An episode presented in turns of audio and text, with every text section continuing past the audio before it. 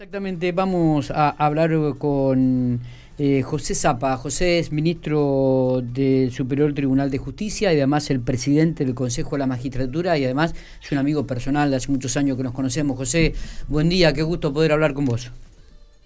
Muy buenos días, Miguel, y también eh, a toda la audiencia. Bueno, eh, todo tranquilo. Bueno, ¿cómo estamos? Este, estuvimos cerca en, el periodo de recuperación, tuvimos cerca cuando cuando tuviste internado. Eh, José estuvo internado por COVID. La pasaste mal, ¿eh? Realmente. Sí, bueno, primero, eh, Miguel, eh, te, agradezco y agradecer a toda la comunidad General Pico que, que ha rezado, que ha orado, que ha mandado buenas ondas y buenas energías.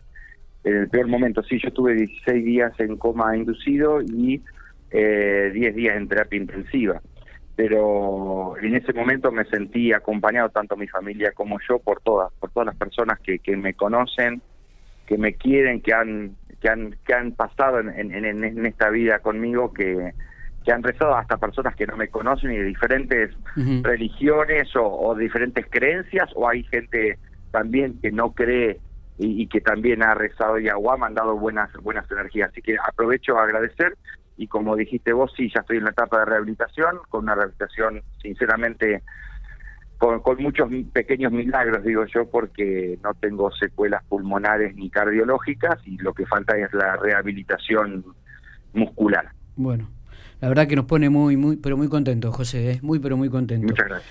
Eh, José, eh, saliendo del plano personal, este Viste que hace poco tiempo el presidente de la Nación, Alberto Fernández, tiró ahí a la palestra y los medios tomaron una, unas definiciones del titular en relación a, al mandato de los jueces, ¿no? A que tengan un límite, que tengan un, cierta cantidad de años. Contanos un poco cuál, cuál es la visión tuya que tenés al respecto, qué análisis haces de estas definiciones. Sí, acá hay, acá, acá hay dos prismas donde hay que verlo. Primero, eh, que estamos en un contexto eh, electoral. ¿sí? Por lo tanto, emitir opiniones sobre palabras del presidente o de cualquier candidato a cualquier cargo, no, digamos, no es mi función y tampoco mi competencia, pero no le voy a esquivar a la, pregunta. Miguel, vos, vos sabés que yo, si me preguntaste, contesto. Eh, ya la Constitución Nacional establece mandatos temporales. O sea, no es que es algo novedoso, ya en el año 1994, cuando reforma la Constitución, dice que los jueces no pueden estar más digo los nacionales, ¿eh? los federales, sí. no pueden estar más de los 75 años y si pasan los 75 años se renuevan cada cinco. Eso a nivel federal, bien para los jueces federales. Porque en realidad, Miguel, lo que uno entiende es que es un problema que se suscita siempre en Nación cuando se habla de los tribunales de Comodoro Pi, digo para que la gente lo entienda. O sea, hay mucho debate y mucha discusión en cuanto a la reforma del Poder Judicial en el ámbito federal en el ámbito de la Ciudad Autónoma de Buenos Aires y en el ámbito de lo federal de Comodoro Pi y de la Corte. Entonces quizás nos, no, nos incorpora a todos los superiores tribunales y, poderes judiciales de todo el país en un tema que es ajeno a nosotros. Ya la Corte Suprema ha dicho en un fallo contra la provincia de Mendoza que la Asociación de Magistrados interpuso, eh, es más, el doctor Ariza con la asociación lo interpuso ante la Corte y la Corte Nacional dijo, mire, el tema de renovación de los mandatos de jueces o temporalidad de los mandatos es un tema provincial. Y en realidad nuestra provincia no se cuestiona eso. Está bien, digo, la, pregunta es, em, ¿haría falta un cuestionamiento? ¿Haría falta una reflexión? ¿Haría falta algún pensamiento sobre esta, sobre esta situación dentro de la provincia de La Pampa?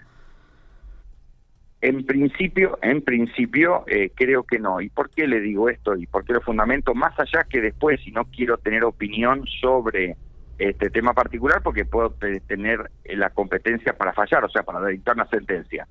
Pero ¿cuándo se dan estos debates?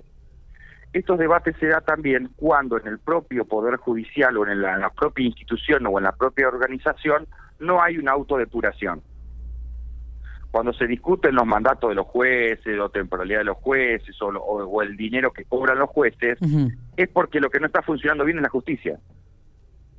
Entonces, cuando la propia justicia tiene autodepuración o tiene a su vez proactividad en cuanto a modificaciones normativas o en cuanto a agilidad de los procesos, no hay ese debate en la sociedad. Está. Por eso le, les comenté que este debate se genera en un ámbito donde el Poder Judicial, por los medios o por algunas cuestiones judiciales, se ve cuestionado. En aquellos lugares donde el Poder Judicial no está tan cuestionado, si bien uno puede disentir con las sentencias o los fallos de los jueces, pero no está cuestionado en cuanto a su funcionamiento, esta, esta discusión no se plantea. Bien. Eh, Zapa, ¿cómo le va? Buenos días, Matías Oporto los saluda. Matías, ¿cómo le va usted? Muy bien. Eh, hacía mención justamente a, este cambio en la justicia y que a uno le da la sensación que, que en estos en estos últimos cinco años, podría decir, de la justicia pampeana ha tenido un cambio sustancial en cuanto a procedimientos, a digitalización. Eh, ¿Cómo está la, la justicia pampeana en ese sentido, en la modernización? Bien, eh, la justicia pampeana ha sido pionera sí en, en, estas modificaciones normativas ya de hace muchos años. Yo le diría desde el 2011 en la reforma del Código Procesal Penal o en la reforma que se produjo mucho antes del Código Procesal Civil, ha, ido modernizando, como usted dice, o sea, llevando al tiempo actual los procesos judiciales. Eh, en este avance de la digitalización total del expediente, primero el procedimiento penal ocurrió ya hace muchos años y actualmente el procedimiento civil, lo que está haciendo es llevarle más inmediatez a los procesos, o sea, que la persona que tiene que recurrir al Poder Judicial tenga una sentencia, ¿sí? que puede ser favorable o no, pero en el menor tiempo posible. Bien, y también asegurarle a, aquellos que actúan en el Poder Judicial, que no son auxiliares de justicia, sino que están son parte del, del sistema de justicia, como son las abogadas y los abogados, tengan también eh, una inmediatez con la justicia bien, no solamente la agilidad, sino también que tenga un mayor contacto el juez en, sus en sus procesos.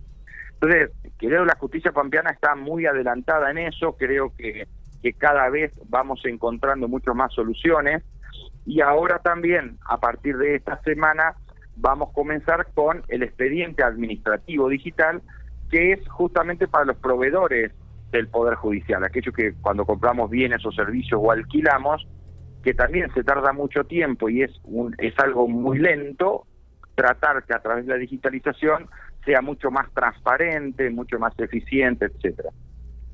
Bien. Eh, José, hablando de la este, despapelización también, que también obviamente llegó al Poder Judicial, la digitalización, eh, a partir de este contexto, ¿no? Que, se hace todo virtual, ¿crees que, que la justicia, eh, creo que vos lo dijiste recién, pero digo, me gustaría volver a repetirlo, ¿crees que la justicia se va a volver más transparente? Sí, una, una de las de los objetivos de, de, la digitalización de todos los procesos judiciales y administrativos es darle mucho más transparencia, mucho más visibilidad, mucho más eficiencia a todos los procesos. ¿Y por qué es esto? Algo muy simple. A ver. La abogada o el abogado, sí, cuando necesitaba ver el expediente, sí, que estaba en papel, tenía que presentar un escrito, pedir el expediente se lo daban, acá en La Pampa, se lo daban por un lapso de tiempo muy corto para que se lo lleve al estudio o a su oficina, leerlo y devolverlo. ¿Sí? Claro. Y a veces uno no, no, no tenía ni el tiempo o el expediente no estaba para que uno lo vea. Bueno, a partir del primero de julio del año pasado, uno tiene todo el día, las 24 horas de los 7 días de la semana por 365 días del año, el expediente en su oficina. ¿Por qué? Porque es digital y lo puede ver cuantas veces quiera y el tiempo que los quiera. Segundo, eh, a ver, las audiencias testimoniales. El testigo declaraba ante una persona que escribía en un papel para que el juez después lo lea e interpretara lo que dijo el testigo. Ahora directamente, como es video grabada, el juez ve en directo cómo es la declaración del testigo. Por lo tanto, la sentencia va a ser mucho más fiel a lo relatado. Digo, eh, digo se mejora mucho el proceso. Eh, está bien, sí, sí, la verdad que, que, llama mucho la atención. Evidentemente, todo esto, la virtualidad ha generado cambios realmente muy profundos dentro del ámbito judicial. Seguramente también habrá eh, aquella pata todavía que hay que mejorar, ¿no? ¿Y, qué sería esto, José, que habría que mejorar? Todos estos procesos, y creo que, que por lo que le conozco a usted, Miguel, que es un amigo, estamos dejando, cada vez que hay un cambio de modelos, ya sea de social, económico, político, uno deja abajo a gente vulnerable, ¿sí? Lo que se llama desigualdades estructurales. A ver, hay muchas personas o muchos abogados o abogadas que están en lugares donde no anda bien la internet o se corta la luz en algunos pueblos, como me sucedió a mí en el oeste pampeano. Entonces, la gran dificultad es, si bien hay que seguir avanzando con estos procesos de digitalización y demás, hay que ver de qué manera damos una igualdad a aquellos que ya tienen una desigualdad estructural, bien, a la gente más vulnerable, a la gente que necesita de una justicia mucho más cercana. Y eso creo que es una deuda que siempre los cinco metros de Superior Tribunal de Justicia estamos viendo, estudiando y ver, ver, de qué manera podemos solucionar eso. José, te agradecemos muchísimo estos minutos que has tenido, has sido muy claro en tus conceptos y ha sido un gusto y un placer poder hablar con vos y saber que estás muy bien de salud. Así que abrazo grande a la distancia, nos estaremos viendo. muchas gracias a ustedes y a la audiencia. Muchas gracias, muchas gracias Miguel.